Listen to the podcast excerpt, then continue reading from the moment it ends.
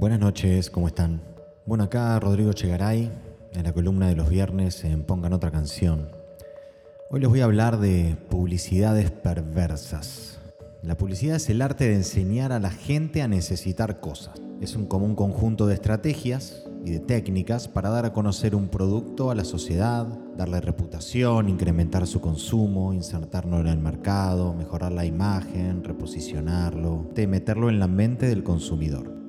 Una persona promedio viviendo en una ciudad está expuesta a entre 3.000 y 10.000 marcas publicitarias a través de spots televisivos, eh, vallas publicitarias, banners online, banners callejeros y todos los demás formatos publicitarios. Es decir, estamos día a día inundados de publicidad.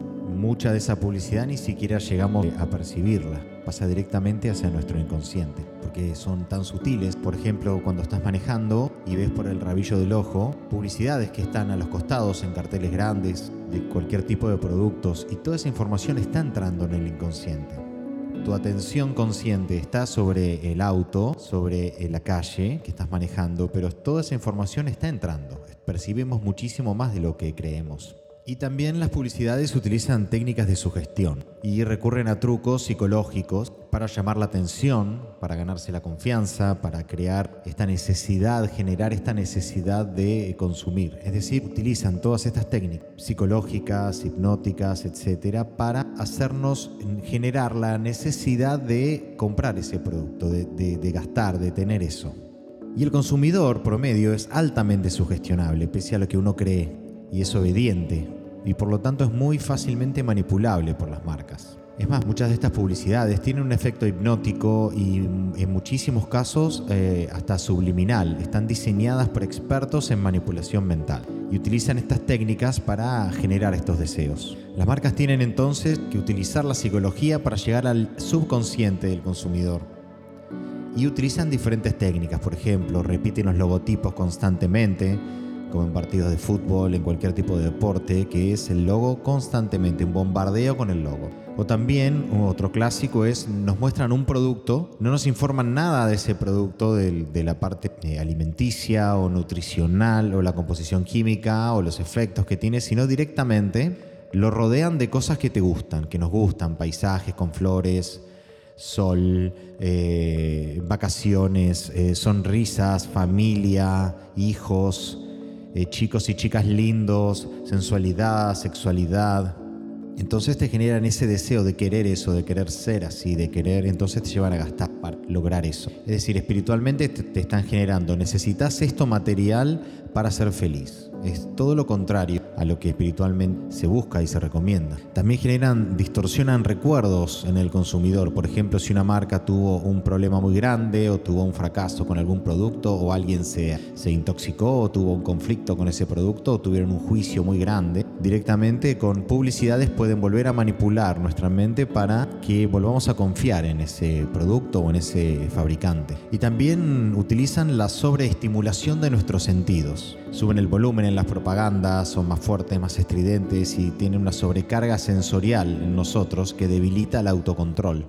Utilizan palabras claves como descuentos, pruebas sin compromiso de compra, podés devolver, posibilidad de devolución, ofertas de tiempo limitado, compre ya, llame ya, testimonios de consumidores que tuvieron éxito con ese producto, resultados que se pueden conseguir con el mismo, celebridades que los usan, etc. Y también está el tema de lo que es más perverso aún, el tema de la parte subliminal, es decir, cómo nos pueden transmitir mensajes de tal manera que el receptor, el consumidor, no sea consciente de lo que recibe. Se hicieron muchísimos experimentos a lo largo de la historia por ejemplo, el, clásico cuento que no, se termina de saber si fue un mito o fue real de 1937 eh, en, películas metían un fotograma de una gaseosa y cuando terminaba la película o iban al eh, o cortaban a la mitad para que la gente consuma se notaban un incremento muy grande de esa gaseosa y del pochoclo. Es decir cómo hacían esto un humano puede percibir hasta 14 fotogramas por segundo. Por lo que si le agregas un fotograma en el medio, la va a ser tan rápido que tu consciente no lo va a captar, pero sí va a entrar directamente a tu subconsciente. Es decir, metían un fotograma de esta gaseosa y del, y del pochoclo y generaba una necesidad imperiosa de ir a comprar en el corte de la película o cuando terminaba. Si bien está prohibido por ley hoy meter mensajes subliminales en publicidades, la verdad que lo siguen haciendo por todos lados. Por ejemplo, también ponían voces muy sutiles en, canciones de películas o propagandas, es decir, no solo imágenes subliminales, sino también audios subliminales. Hubo otro experimento que hacían en los centros comerciales que ponían dentro de la música mensajes subliminales auditivos en los que decían que no hay que robar, por ejemplo, y disminuían eh, los hurtos. También es muy común meter imágenes sexuales o la palabra sex escondido en todo tipo de producto, como el famoso camello de cigarrillos en el cual hay un hombre con el pene erecto, también es muy común poner imágenes sexuales o la palabra sex escondida en todo tipo de productos. Es decir, te llevan a el deseo sexual, este impulso carnal sexual relacionado con el producto para generarte ese impulso de comprarlo. Hay un efecto de luces también que todo el mundo habrá visto en muchas fiestas y eventos donde ponían un caño con luces azules o que simplemente lo veías como un par de luces puestas en forma vertical, pero en cuanto girabas la cabeza veías un camello. Entonces todo el tiempo se te estaban metiendo camellos en la mente, publicitando por supuesto a, a la marca de cigarrillos. También ahora está muy de moda y lo vemos todo el tiempo, la publicidad contextualizada, le llaman ahora, que es meter carteles de productos en escenas de películas. O también el personaje de la película, el protagonista va caminando por la calle y se ven carteles de productos o suben a un auto de tal marca, etc.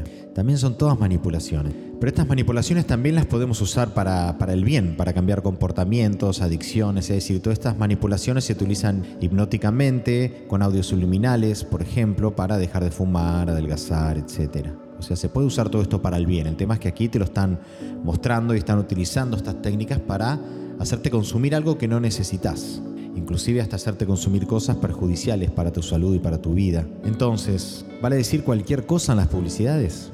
¿Hasta cuánto se puede mentir? ¿Cuál es el límite? ¿Está bien publicitar comida chatarra para niños? ¿Está bien la exageración extrema de los atributos de un producto?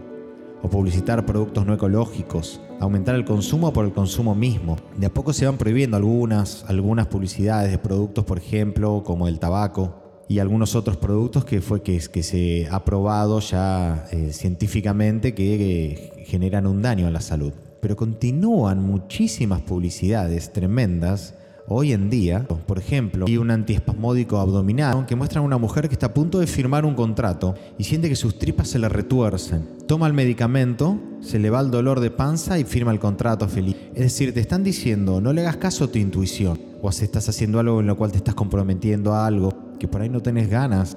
Otra publicidad es, por ejemplo, todos eh, estos medicamentos para alteraciones digestivas. Ves a una persona que está comiendo asado, vino y pan y le damos como una patada al hígado y a la panza, se siente muy mal por todo lo que está ingiriendo que le hace mal a su organismo. Le dan este producto, lo toma y la policía termina con el mismo hombre de nuevo comiendo lo mismo, siguiendo su comida, en el mismo almuerzo. Es como increíble, si no, le hagas caso a tu cuerpo, arruina tu salud comiendo grasas, carbohidratos, alcohol. Te tomas esta droga que va a tapar todo este dolor en tu sistema digestivo y vas a poder seguir comiendo todo esto que te hace mal. En vez de hacerle caso a tu cuerpo que está rechazando todo esto que estás comiendo, lo está rechazando y te hace sentir mal para que te des cuenta que está mal esto, que esto no te hace bien al cuerpo. Cuando comes una fruta, cuando comes una banana, no sentís esto. En cambio, cuando comes asado, vino y pan en exceso, el cuerpo te da una señal de que esto está mal. También las propagandas de lácteos muestran un gaucho feliz y bueno que cuida a las vaquitas y las muestran felices tomando sol en un pasto verde hermoso. Pero cuando la realidad es que son tratadas en los tambos literalmente como un número, un insumo para los productos, están hacinadas, encerradas,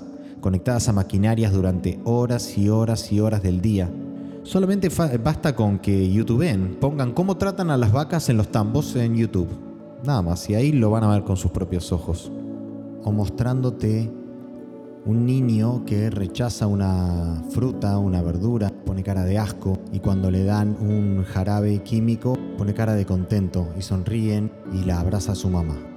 Y esa información te está entrando constantemente en la mente y aunque estés mirando otra cosa o hablando eh, con tu pareja o en tu espectro visual, está entrando esa información. Entonces constantemente estamos viendo cómo dándole un jarabe tu hijo te ama. Y ni hablar de las publicidades de bancos. Siempre es pedir un préstamo, entonces vas a ser feliz con tu familia, vas a sonreír, vas a poder viajar. Muestran escuelas, discapacitados, con una música emocionante y fuegos artificiales. ¿Cuál es el límite de todo esto? Y que empecemos a mirar esto y empezar a, darnos cuenta de toda la información falsa que nos están dando. Pero al final de todo la publicidad es solo una herramienta de manipulación, que puedes usarla para fines oscuros o para fines luminosos, para el bien personal o para el bien de todos. Es solo una herramienta. Bueno, muy bien. Les mando un abrazo. Buenas noches.